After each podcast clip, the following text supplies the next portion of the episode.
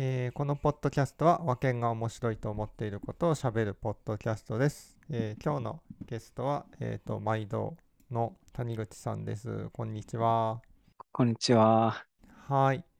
まず早速なんですけど、今回はあのこれの前の回コラボ会だったんですけど、えっ、と、ススポキャストというポッドキャストの方々に来ていただいて、うんまあ喋ってもらうというか、まあ、僕が、まあ、ここでいうところの谷口さんになり、谷口さん的な立場になり、そのほちょっと面白いところを引き出すまあ僕は異常性を引き出すっていう感じう。で、ほう。うんほやってみたんですけどう。はい。全然うまくいかないんですよね全。然うまくいってない。はい あ、そんな全然うまくいかなかったんですか？もう自分の中では全然あなんかあ。手応えがなくてあ全然引き出せないなんかもうすぐはい話が終わっちゃうというか、なんかねなんたいやけど後から分析してあ。はいはい。あでまあとりあえずその時に出た結論としては、うんその異常す異常な人は異常性を引き出すのが難しいっていうか、あの、うんうん。えっ、とまあ多分僕がちょっと普通の人と感覚が違うところがうんあり、うんうんえっ、といや違うところがあるせいじゃないかもななんかね多うんうんう分ん谷口さん結構こう話を聞いてくれた時に、結構こううんリアクションがいいと思うんですよ。ああなるほどとかこう、あうんうんうんうんえそれ面白いなみたいな感じでこういろいろ言ってくれると思うんですけどうん僕割と全て受け入れちゃうんですよね多分。受け入れちゃう。うん。うん、例えばそのスポーキャストのえっ、と、大使さんはそのうん。トライアスロンのプロ選手なんですよねプロアスリートなんですけれど、すごい。あ、すごいですね。へえ。はいはいはい。でその人がそのコロナ禍で、うんあのいきなり小説を書いたらしいんですよね。おお、それもまたなんか急にどうしたんって感じですね。はいはい。ですよね。はい。僕割とそこでなるほどって普通になんか な納得しちゃう納得しちゃうというかあまあ一応けどそこでえなんで、まあ、小説書こうと思ったんですかって、まあ、聞くわけですよね。聞いて、うん。でいやそのまあコロナでまあうん。そういう大会とかもないし、スポーツできないので、その、なんかやろうっていうのであの小説を書くことにしたって言われてうん。ななるほどなっていうふうになるほど。なるほどになるかな。なるほどにはならんやろ。なんか、もっとあるでしょ。なんかいやすごいわかるうんっていうわ感じ あ、わかるってなっちゃう。なんか、なっちゃってなうん書きたいんですか、小説。小説書きたいですね僕もあはいはいあわかるってなる。あ、でも、小説じゃなくてもよくなくない？よ、いいじゃないですか。なんあで小説なのとかあるじゃん。なんで小説なのかとか。あーなんかそれまで一応なんか温めてたものがあってみたいなこと言ってたかな。へえうんあ、じゃあもともと本読んだりする人は好き？あ、す本読んだりすることが好きだったんですかね？物語。いやーそんな話は聞かなかったけどなんか聞いてよ そうか確かにそこを聞かないとダメですね。うん、なんかなんで本、なんで小説なんですかみたいな話で、もう、はい。もう全部、なんかいろいろ聞くことある、あるじゃないですか。なんか自分の中ではもうそうなんか納得しちゃったのかも。まあきっとそうそういうことをするってことは本が好きな人なんだろうな。あー、うんあー、なるほど、なるほど。うんあうんだとすると、なんかあれですね。えっと、まあ、聞かなくても分かりそうなことをうん、聞いてないってことですね。あ、つああまり、そうかも。うん。なんか推測できちゃうかもしれないですけど、そはいうじゃないんですよ、多分聞くのって。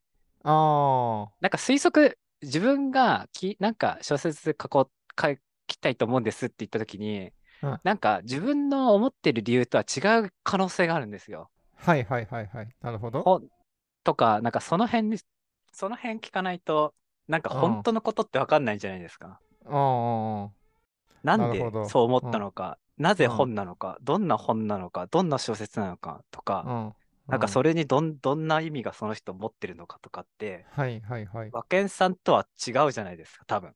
なんそうですあね。ディディ。ティールが、ディティールが。細かいとこですよ。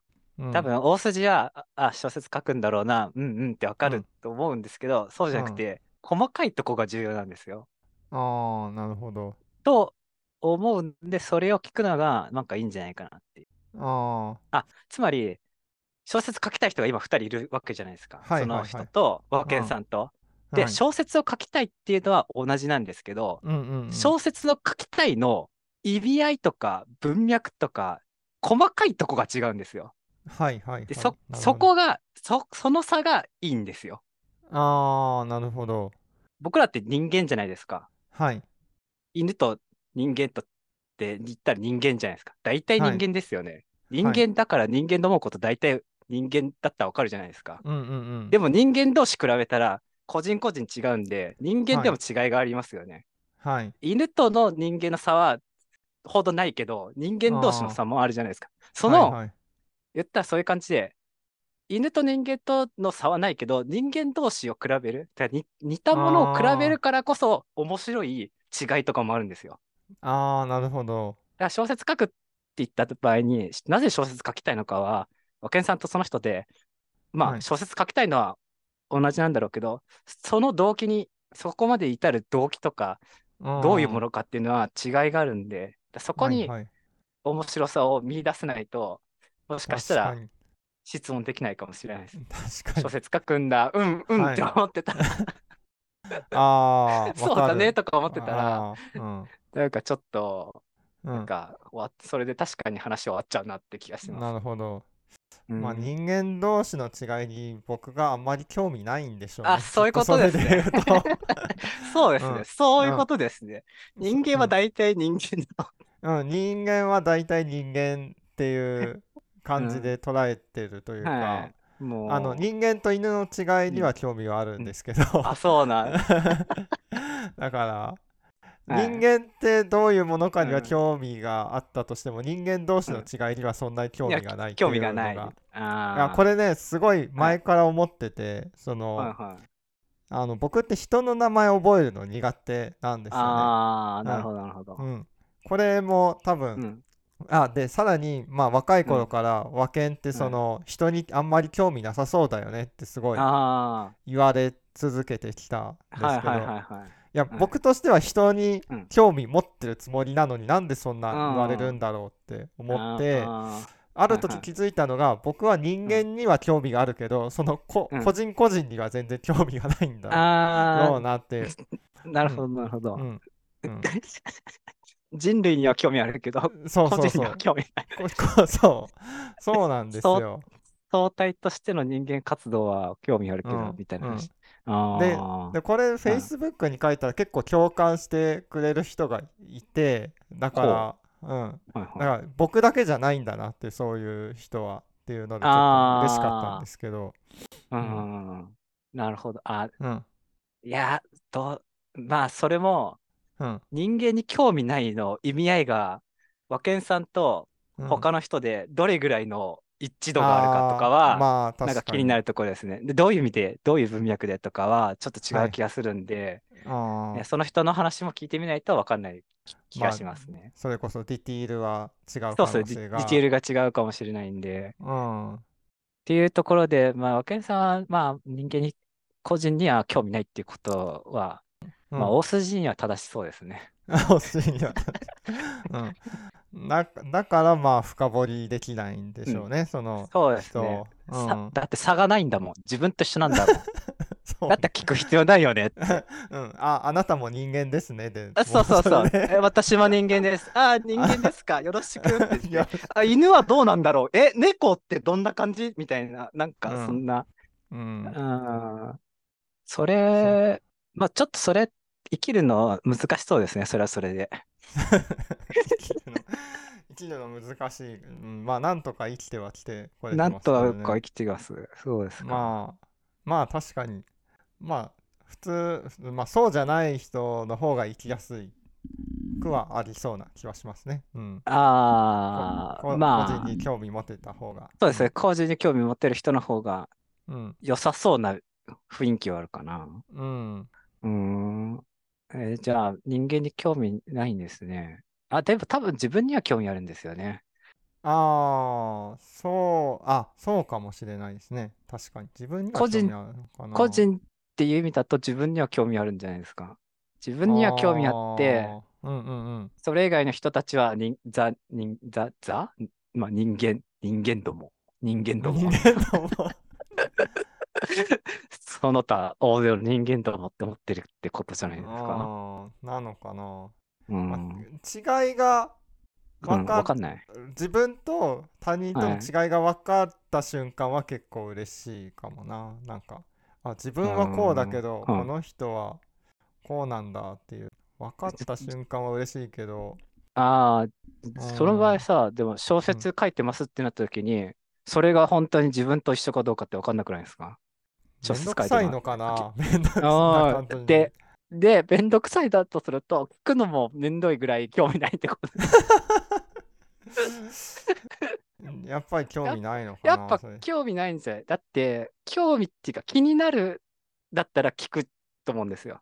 はいはいはい。に気になるんだったらね。うんいや、でも気にならないぐらい、なんだ、やっぱ興味な、いや、興味ないんだろうな。興味ないこと聞くのってめんどくさいじゃないですか、きっと。ああ、そうですね。どう、どうでもいいと思ってる。あーあ、やっぱ興味ないんじゃない？興味ないんじゃないかな。うん興味ある部分が狭いのかな、フォーなんかすごいフォーカスされるのかな？なんか興味あることあるんですか？人間、他の人に対とって。他の人の個人の、個人としての人間に対して興味を持ったことがあるんですか？興味を持ったことあるつもりですけどね。いや昨日昨日まあはい。仕事関係でそのうん。話をしてた人で、うん。えっ、とまあげそのゲームのプロトタイプを遊んでもらってでこうフィードバックを受けてたんですよね、で、まあ、その人うん。すごいゲームデザインについて詳しい人なので僕、うん。まあ、僕が思うには僕より詳しい人なので、うん。まあ、話を聞いててでまあ、うん。なんかその人なんかそんなにそのゲームデザイン詳しい人は、じゃあ将来あでその割にその特定の会社で働いてるっていうわけでもなくて、まあ、うん。フリーランスでやられてて、うん。じゃあじゃあそういう人はなんか将来どうなりたいとかとこううん。なんか将来のビジョンみたいなものがあるのかなとかうん。いうのに興味があったりとか、うん。であと、まあ、その人がその、まあ、個人でインディーゲーム開発して食べていけたらなうんみたいな話をしてたんですけど、その時にうん。なんかえっ、となんかすごいゲームデザインに詳しいからあの、うん。まあなんかインディーゲーム作って食べていけそうな気が僕としてはしたんですけど、うん。けど本人はなんかけどそういうの自分苦手かもしれないみたいなことを言ってて、うん。えそれなんでなんだろうみたいなのはうん。すごい興味を持って、あのうん。いやもっと聞きたいみたいな感じにはなってましたね。うん。ああ、うん。とすると、テーマも重要なのかな。か、うん。もしくは、まあ、若根さんがよく知ってる範囲だと、いや知ってることって詳細が気になるんですよ。あ、知ってること、よく知ってることだと、差が気になるみたいな話あると思うんで、うん。知ってることか、テーマに興味あることか、うん。なんだろうな。あとは、自分にとって利益ありそうかどうかも、なんか、見え隠れするような気もするな。確かに僕利益すごい重視するし。だから多分ゲームデザインの話してて自分と同じような境遇の人がいろんなキャリアを持ってると。でその場合、そのキャリアを選んだ理由とかを自分のキャリアの選択とか仕事になんか生かすことができるかもしれないみたいな。ね。なんかまあ情情報収集の一環みたいなうん側面でとして、えーっと、興味が湧いてきた。うん。だっていう意味だと、なんか利益利益がありそうかどうかみたいな話ですかね。で、話のテーマとか。う。ん。知ってるか、り話のテーマが利益あ、自分にとって利益ありそうなことに、うん。が、について、まあ、あのー興味が湧くっていうことで。うん。まあ、そういう意味だと、純粋にその人とか、他の人に対して興味が湧いてるわけではないので、うん。やっぱり、他の人に興味なくて自分のことが好きなんだろ なるほどね。う。そうはいいうことか。うんはい。なのでうん、まあ、ペンさんにとって利益がありそうなことを話してくれる人間ああ確かに。には興味が湧く。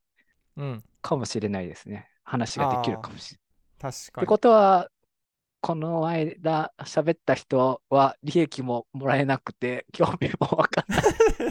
そ それはだいぶ言葉が悪いですけど。うん。まあ。いうところでそう。うん。自分に関連する、まあ関係性をね、そこに見出せることであれば結構ね、興味あってるのかもな。違いますね。利 関益係性だけじゃ利益が絡んでないと。だってまあ関係性だけだったら、小説書いてます、あ、書きたいですだったら、自分も小説書きたいんで、関係性がそこに少なからずあるわけですよ。自分と同じように小説書きたいと思ってる人がいるってことは、その人、え、なんで小説書きたいと思ったんだろうとか、なんか気になったりしそうなものなんだが、何も思わずに、そうなんだねって言っても。ってことは、関係性だけだと多分説明つかなくて、うん関係性プラス何か、それが利益。利益。それは。利益ですか。ううん。んまあ表面的には今のところそういうふうに見え見えるなっていう話ですかね。わかりまし。た。うん。はい。じゃあまあゲストに来てくれる方には、まあ、はいどう、うん。なんでしょう利益が、うん。自分にとってはい。利益がありそうな人に来てもらわないとそうそうそうそうそう。僕が深掘りできないっていうそうそうそうそう。うそう。俺にとってめっちゃ利益出そ出そうな人が来てくれれば、きっと深掘りできる。あ、これ仮説一つですね。仮説一つ。はい。今度、利益になりそうな人を呼んで、読んで。実際にやってみてる、やってみれば、ああどんな人だったら利益もらえそうなのかな？あ、でもそういうのだと、やっぱりもう一個やってるポッドキャストの話はできてるんじゃないですか。ゲームのああ話。まあ確かにそうですねそれはもう直結して利益だし、う興味の範囲内にあるんで、うんまあそれについては深掘りできて、はい話も膨らむし、うん話すことも尽きないと。うんただそれ以外は全然枯渇してると。まあそうなのかな。いやなんかまあああと、まあ、小説興味あったとしてもうん。なんかそこ聞いてもそんなに、うん。なんだろうな、うん。面白くならないんじゃないかなって思ってしまう部分もあるかもしれないですね。えっと、トライアスロンするような肉体派のアスリートが小説書くってまかまあまあじゃないですか。あー。あいやだから僕も、うん。あそこに対してもだから利益として考えているんで、多分。だからそれがうん例えばすごい小説書くのが上手い人うん。だったとしたら、そうどうやればうまく小説書けるんですかとかうなんかん。あの僕なんでしょう素人が小説書き始めるとしたらどういうところから始めたらいいですかとか、なんかそういうのにはめっちゃゃ聞けると思うんですよね。自分の興味がこあういく、なるほど。うん。えーえ、おあ、ということは、面白い話の定義がちょっと違うのかもしれないですね。うんうんうんうん。あ、面白い話っていうのが、若柳さんにとって何らかの利益がもたらせるよ もたらされるみたいな話とか、あー、うん。あそもそももね、面白いうん。話っていうのが何らかの利益をもたらせるとか、なんか学びがあるみたいな、うんうんうん。ある、ある、まあ、ある種の学びがある。あ、違う、違うな。えっと、割と行動に移しやすい学びがあるというか、うんうん。まあ、メソッドに近い学びがあるみたいな、あそういう意味でーん、そうですね。そのうん。利益がある、利益がある、面白いっていう話が、純粋に利益がある。まあ、だからメソッドに近い学びがあるのを重視してるというか、うん。そういうものを面白い話って言ってそうですね。るかな。うん。まあそうあそういう側面もありつつうただ、んなんだろう世の中一般にある、うん。なんか、うん。なんか本を読めばすぐ出てくるような小説の書き方、メソッドみたいなものを提供されても、うん。それはそれで違うような気もするからなんかああ、うん。まあ、それはすもちろんその人、そうのん。小説上手い人だったら、その人なりの考え方とか哲学とかがあるだろうから、うん。まあ、それに基づいて、それうんらしいメソッドをしていってもらえると、面白い話聞けたなってことになるんだろうけど、うん。なんか、あ、そういう意味で、そういう意味だと、僕の面白い話とはまた方向性はちょっと違いますねってそういう意味でね、うん。単純に、ああ、そういう意味だと、僕の場合、なんか、差、異なるっていうだけで面白いんですよね。と思うんですよね。異なるってだけで。何か差があるってだけで十分面白いと思ってて、それなんでそう思うかっていうと、なんだろう。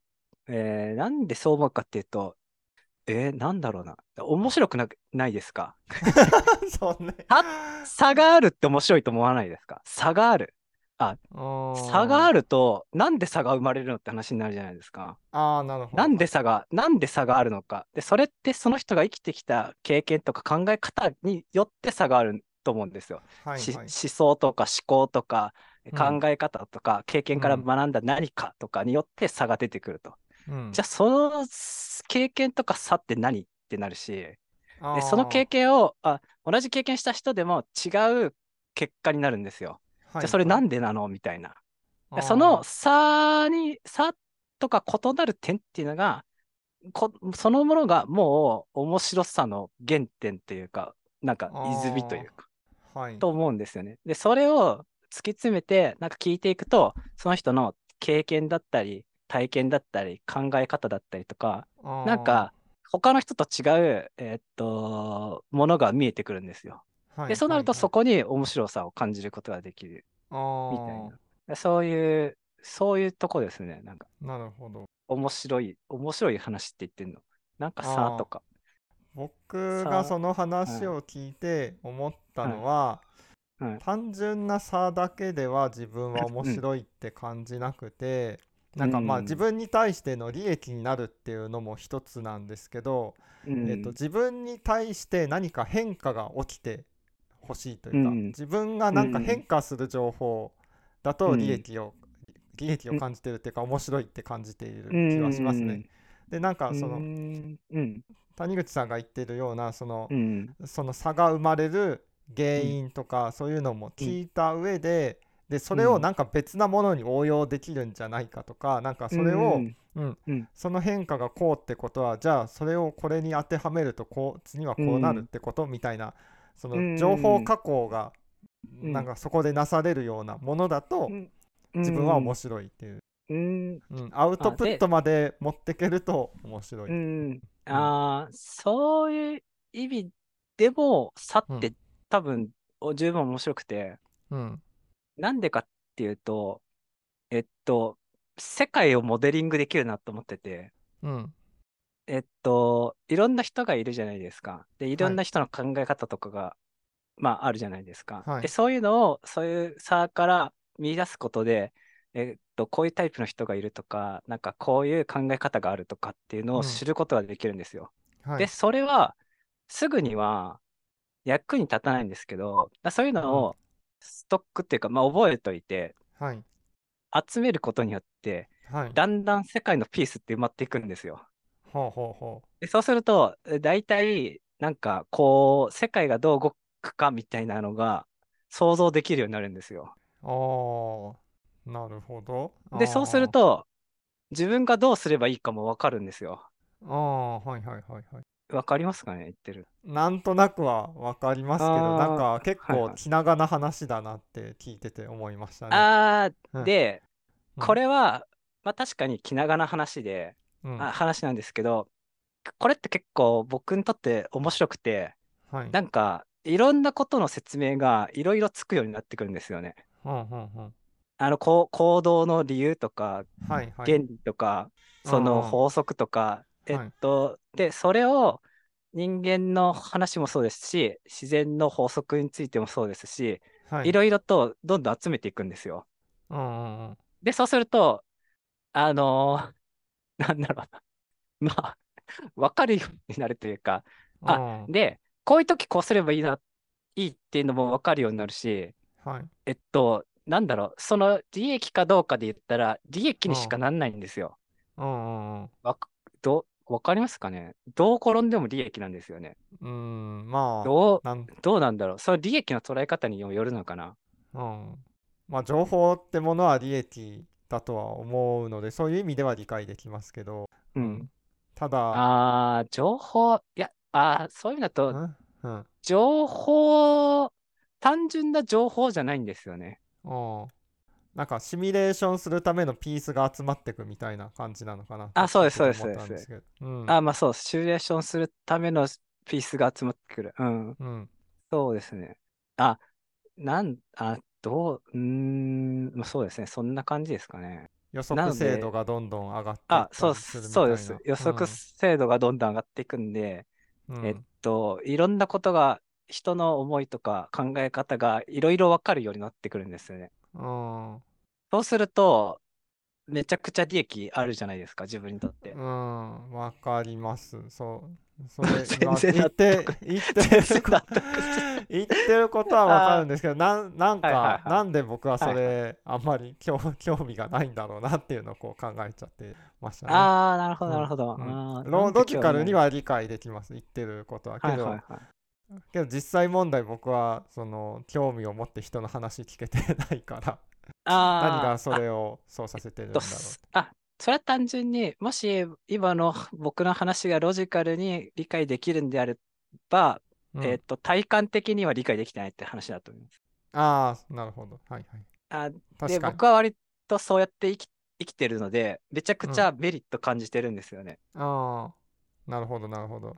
で、そういう意味では、あの、納得を持って一応理解してるつもりはいるんですけど、若井さんは今聞いたばっかりで、まあ、はい。よくわかんねえなってことだと思うんで、あ、ロはい、ロジックは分かっても、ほん、本当かなとか、その、うんなんか、長い話ですね、みたいな話になる。うん、自分の人生経験としてそういうのでなんかうまくいったなとか、はいすげえ役に立ったなとかなんかそういうエピソードが全然思い出せない。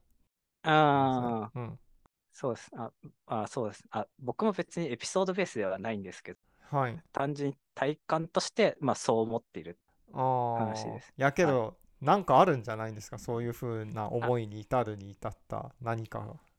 あーあ、それがいい、そういうことしたらいいな、みたいな。そうそうそうそう。僕全然なんかそういう発想には至っていないのでこの42年の人生で。ああ、そういう意味だと、最初、まあ、幼い頃僕が他の人のことよく分かんなかったっていうのがあるかもしれない。ああはいはいはい。他の人の考えてることよく分かんないな、みたいああ、まあ僕も分かんなかったですけな。どね。うんあで、分かる必要があるかなと思って、分かろうとしたっていう話ですかね。あーすると、まあ分かるようになってきたみたいな話。ああ、なるほど。あ、そういうことなんですね。うん、はい、すると、えー例えば、今みたいに話してるときに、いろんな引き出しが出せるみたいな話、誰と話しても、まあ面白い話できるみたいな。面白いなって思える話ができるなと、自分が、あ、自分にとってですけど、はいはい。そういうとこでもメリット ある？なるほど。うん、全然興味なさそ いやいや。うーん、いや、なんか、う。うん。なん、なんなんだろうな。いや、僕は、うん僕も小さい頃、うんそんなに人の感情とか人の行動とか分かんなかった気もするよね。え、うん谷口さんうは友達とか結構多かった方ですか？小中高と。どういう友達かによるけど、うんいや、そんなことないですね。あ、でも、話する人は多かったかな。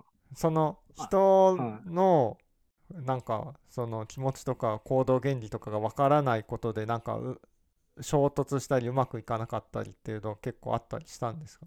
あ、そういうことはあんまないですね。ああなるほど。あそうなんそういう意味だねと、別にそもそも人間関係が悪いとかそういうことはあんまなくて、ああはいはい。そそうじゃなくて、単純に人のこと分かんないなと思ったって話。ああ別に困あってるわけではないです。困っ、あ、困っ、あ、でも困ってんのかな、個人、自分は。あ、分かんんないなってことに困ってるんですよね。あ、別に人間関係が、はい。もに問題があるとかに困ってるわけじゃなくて、あ、人のこと分かる分からないなに問題があるなと思って、あ困ったなっていう。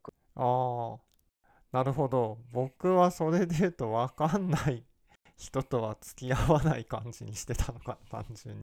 あ分かんないなで思考停止になってる気がしますね。うん。あ、あ多くの人が割とそうなんじゃないんですか？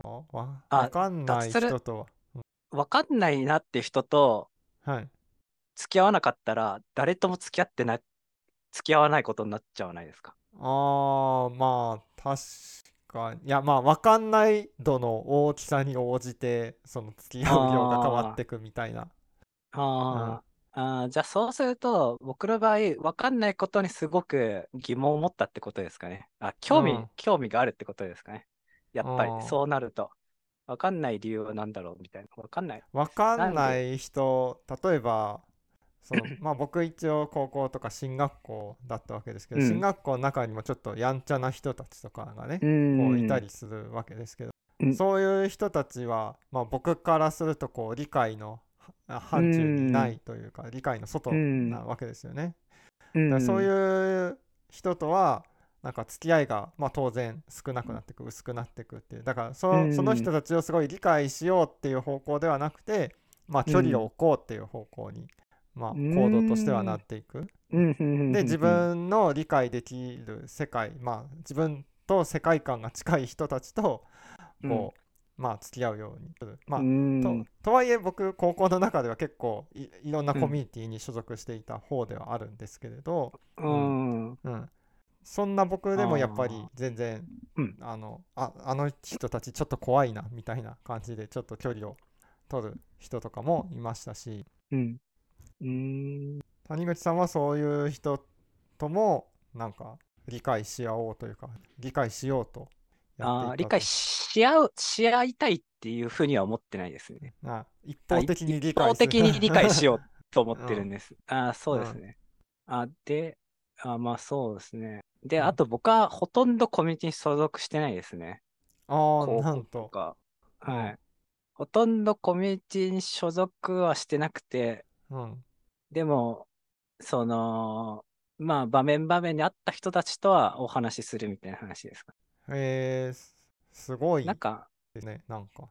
なんかコミュニティ、あーなんか窮屈なんですよ。高校とかし中学っはい。て多分狭すぎて。で、どっかのあ あるグループみたいなのに所属すると、うん。なんかそのグループの意向に従わないといけないじゃないですか。ああまあねそう、そういうの好き、そういうのが嫌で、いやまあわかりますその気持ちは。好きにさせてくれって思う感じなんで、まあ基本的にはどこにもそういう感じにうん。グループとかコミュニティに所属せずに、うん。なんか生きてき、生きようとも生きたくて、で、それで困るんですよ、その場合に。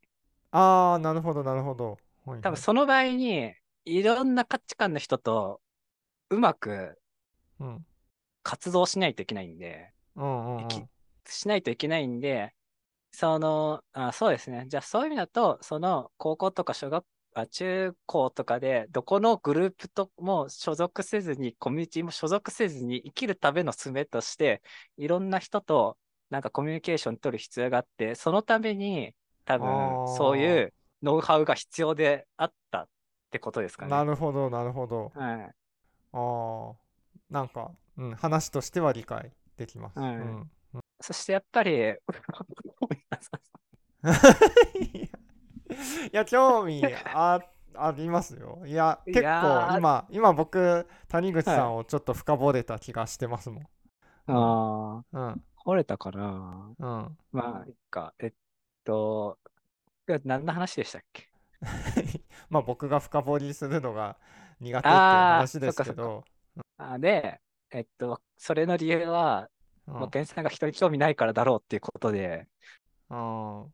まあけで興味ある。とはい。ちょっと思ったんですけど今話してて思ったのは、はい。僕が一応興味多分多少あったとしてもはい。すごいテンションが低くて興味なさそうに見えるっていうのが一つはあると思いますね。っていうのはあいや僕いやあのこの間あの妻がなんか僕の、僕を隠し撮りしてる写真がいっぱいあってそれ並べてたんですけど、なんかはい。テーマがあテーマっていうか、まあ、コンセプトがあってなんか僕がご飯食べてるところの写真なんですね全部。で結構美味しそうなご飯っていうか結構いいとこの,、あのお店のご飯とかと、まあ、うん。僕が一緒に写ってる写真をねこう撮ってるんですけど、うん。全部興味なさそうな顔してるんですよ。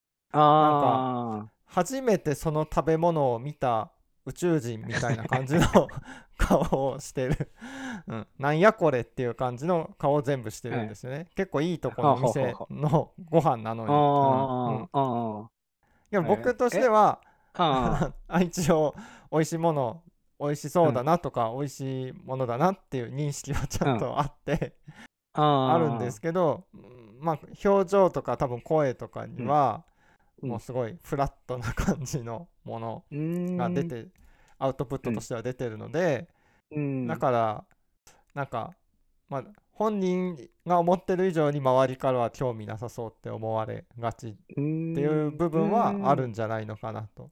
ああ、そもそもそのベースの部分として。うん、そう、それは、えー意識してるんですか、その部分って。え意識してるっていうのはどういうことですか？ああ、つまりあんまり感情を出さないようにしようとしてるのか、あーその、えっとねその時、うん。はい、無意識にそれはうんなってる可能性はありますね。もう癖でそうなってるかもしれないですね。あのえすうん。っていうのはおこれは多分母親の影響なんですけれど、うん。母親、えっと、がテレビをうんととあるある日見ててで、うんなんか、まあ、なんかお笑いやってたんですよね。で、うん。そのお笑い芸人さんに対してこのお笑い芸人さんはダメだよって言うんですよ。うんなんでかっていうと、その自分が人を笑わせてる時に自分も笑ってるじゃないみたいなことを言ってたんですよ。うん。それを聞いて、あうん笑わせる人は笑っちゃダメなんだってすごい すんごいなぜかそれすんごい記憶に残ったんですよね。あうん、あ、面も白いうそれ話ですね。それ以来もう僕はうん。もう面白いこと もうできるだけふなんか笑ったりとかしないようにしようみたいな感じで。あうん。あ、そっか、自分が笑わせる方の立場の人だから、笑っちゃいいけないんだ、みたいな。みたいなそんな。はい。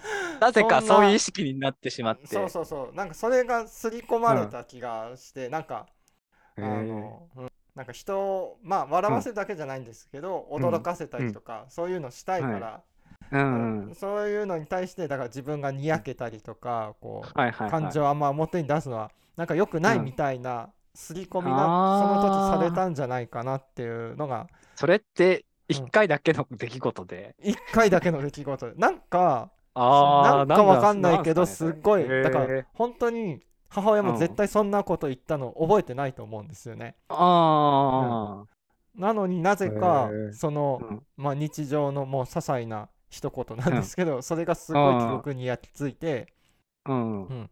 なぜか今でも覚えているって。えーそれって、それ以前の和犬、それ以後の和犬で全然違うってことなんですか？それ以前の和犬さんは笑ってたりしてたんですか？いやどうなんだろうな。そういやなんか今それ後付けでそう言っただけで、いや そもそも前から無表情だったかもしれないな。それ、どうそれいつ頃か覚えてる？ます時期。何歳頃？小小学校ぐらいだと思います。小学校高学年ぐらいじゃないかな。それと思うんですけどなんか実家帰った時とかに聞いてみてくださいよ。小学校あ低学年の時の和犬は笑ってたみたいな。高学年以降笑わなくなったみたいな感じで、ちあーょっと。ーけどお父さんとあのお母さんに。まあ最近そう結婚して子供生まれたりとかしてこう、うん親がねうちに来たりとかしてなんかこれがうんケンの昔の写真よみたいな感じでこう見せてくれたりするんですけど、うん結構笑ってましたね。その頃結構笑ってた。お えー、そうなんだ。えーそれさ、うんうおん、母さん聞いて、急に和犬が笑わなくなったみたいなことぜ。なんか絶対ドキドキして、なんか 記憶に残ってるんじゃないかな。なんか、うんなどうしたのかしらみたいな。聞いてみてください。あそうですね。なんか変化に気づいたか、うん、変化に気づいたかどうかが聞いてみてください。はいもしお父さんお母さんが変化に気づいているんだとすれば、はい、もうきっとそれがそうなんでしょうね。んですうんあの時からもう和犬の笑顔は封印されたと。うん俺は笑わす側の人間だ。笑わす側の人間だ。うん、あ、そうなんだ。うん、そうなんですよね。えうんまあ聞いてみます。まはいあ全然、聞いや、小さい頃から笑あんま笑わなかったよとか、あんま表情にそ出さなかったよってあ 可能性もある。うんー、あ、そうですね。その可能性もありますね。うん。あーなるほど。まあそうなるまあじゃあ。と遺伝子的な問題かもしれないですね。いえ、遺伝子的？お父さんお母さんもあんま笑わないんですか？あー。いやどうだろうな。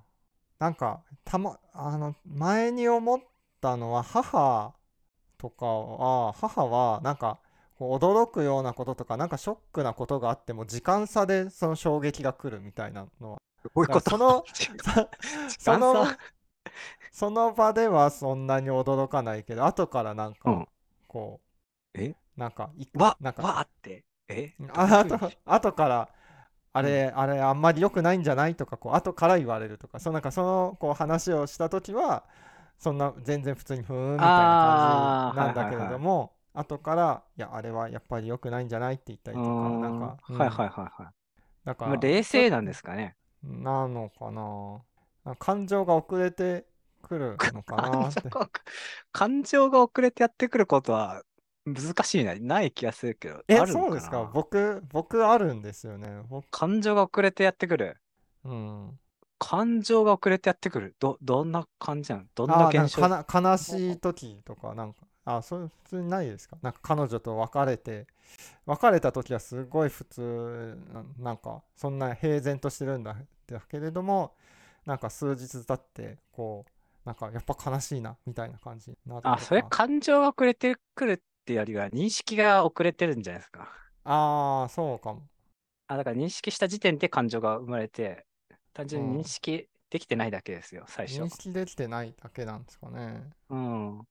実感がないとか、ああ理解できじゃあてないっていう。じゃあ 僕あれかもな美味しいご飯見ても実感できてないのかもしれないあ、ですねそう、あ、それですね。そうですね。うんほんまにこいつ美味しいんかと思ってるんですよ。ああ ほんま、美味しいとは聞いたが、ほんまにこれは美味しいんか。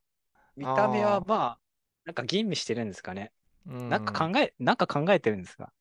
考えてるかも確かにどう本当に美味しいのかなとかやっぱそう思ってるじゃないですか。やっぱいぶかしんでるんじゃない？それもう感情現れてるんじゃないですか？もういぶかしんでる感情がもうダダ漏れ。ダダ漏れじゃないですか。はい。で、食べ、食べ、あ、じゃあ食べた時の写真はあるんですか？食べてる時とか。あと食べる前の話ですよね。それなんか。そうですね隠して。食べてる時はうまそうな顔してるんじゃないですか？あーちょっと聞いてみます今度はい。うん。食べてる時もうまいんかこれっていう感じで食べてたらうん、うん。まあ、食べてる時は食べてる時でこうん。の味をどう表現解しようか釈しようかっていう解釈しようかっていう風に頭使ってるかも。考えてる。うん。あうあ、ん。なんだかめんどくさい人ですね。うん。ああ、感情を持ってるんです。あ、で、笑わない。あ、で、無無表情だよねっていう話なんですね、聞いてるとき。あ、じゃあ聞いてるときなんか考えてるんですか？あ考えてると思います、はい、あすげえ考えてるあ、あ、本当ですか？と、うん、全く何も考えてなさそうに、見える。もう放心状態みたいな。なんか、ああいや多分ね次何言おうか次話をどう展開させようかってめっちゃ考えてる気がする、うーん、考えてるんですか？あー。この情報をどう利用しようかとかあ考ー。えてる、うーん。あー。じゃあ、あ、例えば、考えてるときと考えてないときの見分け方、見分け方ってあります？他の人、第三者、他の人、和健さん以外の人が和健さんを見ていて、和健さんが考えてるときと考えてないときを、他の人が見た目の感じから受け、こう今考えてるな、今考えてないな、みたいなのって、なんか区別のしようってあるんですかね？喋ってない時は全部考えてるんじゃないかな。喋ってるとき、あ、喋ってないとあき。喋ってない時、あだからー。あの自分がかあんま考えてないなって思うのはあーどうだ考えてるのかな？なんか僕対戦ゲームとかやると結構はい。声が出る方なんですね、うわーとかうんやられたとかギャーとか、ううん。ん。なんかめっちゃ喋る声出ちゃうんです。なんかうん。そういう時はあんまり考えてないんじゃないかなっていう気がする。ああ、なるほだからそれ以外の時は四六時中考えている。何かしら考えている気が。ど。考えてると、何も興味なさそうな顔になるんですもんね。多分そうですよ。あーで、えーっと、その場合考えてるのって何考えてます？えーいやもう 自分のことだったりします。あ、話してる人のことなのか、話してるテーマのことなのか、はい。自分のことなのか、なんか明日の予定なのか、あー。まあ自分のことが多い気はしますね。自分のことっていうかやっぱ次何を話そうかっていうのを考えたりとか、まあ、その得た情報をどう活用しようっていうことを考えてる。うーん自分の、え、何話そうかと何質問しようかは違うと思うんですけど、何はい話そうか、自分が話そうとすることを考えてるんですか？まあ質問の時もあるのでまあそれはケースバイケース。あーあー、なるほど。うーん。うんうんうんうんここまでの話ではい。改善点ってありました？うーん。まあとりあえずえっとディティールこそが重要という話はあの納得がいけたのでまあそれはい。をこうここ肝に銘じておくことによりもう少しこう話を深掘りすることができなるんじゃないかなっていうのは一つありますね。うん、ちなみに改善したいと思ってます？ああ思ってます。どれぐらい？どれぐらい？ちょっと、ちょっと、まあちょっちょっとだけ。ああ、ちょっと、はいはいはい。僕はその自分に変化はいを起こすことには興味があるので、ああ、なるほど、うんなるほど。そういう意味ではあのちょっと改善、したい。ちょっとちょっと改善ししたい。でも、た試してみたいっていう感じかな。改善したいっていうよりかは。はいはいうんはいはい。うんああ、なるほど。うーん。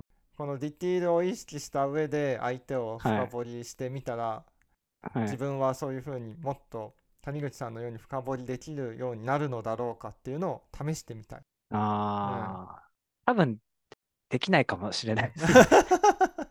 あ、っていうのは、だって多分ディティールに興味ないんだもん。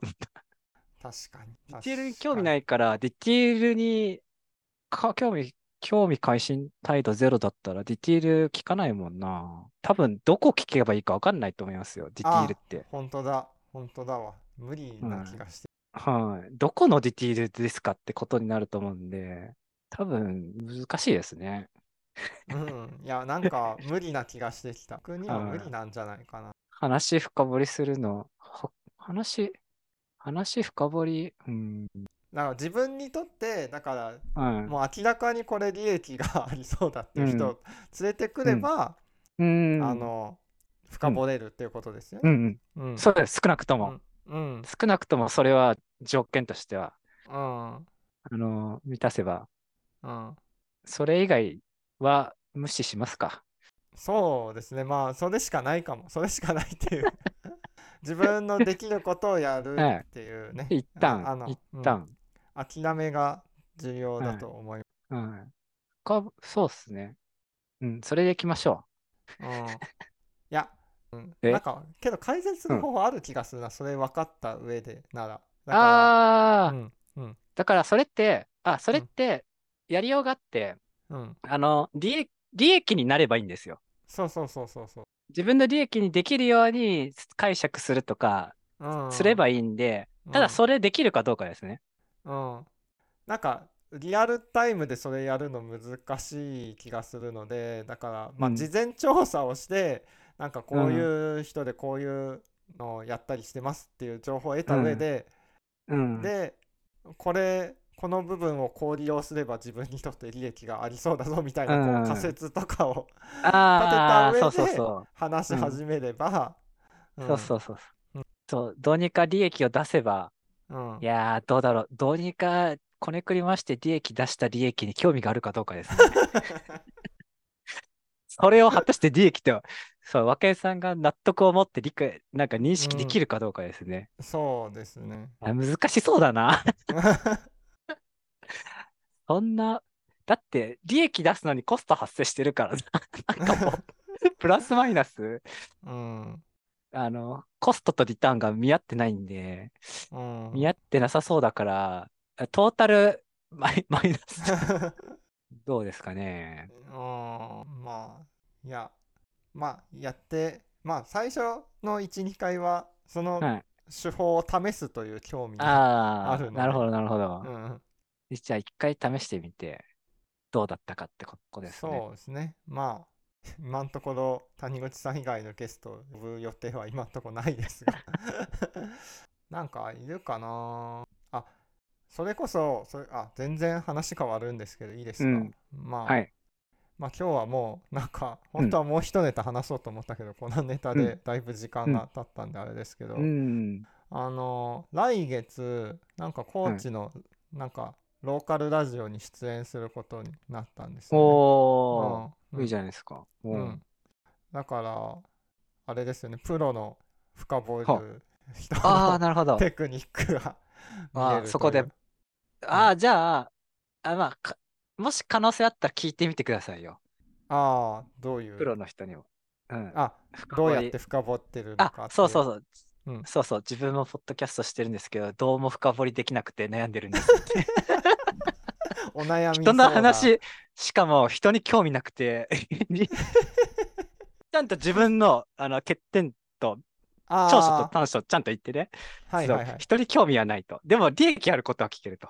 そういうはいはいはい人間はどうやったら、あの、興味ない人から、その、を深掘れる、深掘ることができるでしょうかみたいああいいですね相手はプロですからね、うな。んそうそうそうそう。チャンスがあれば。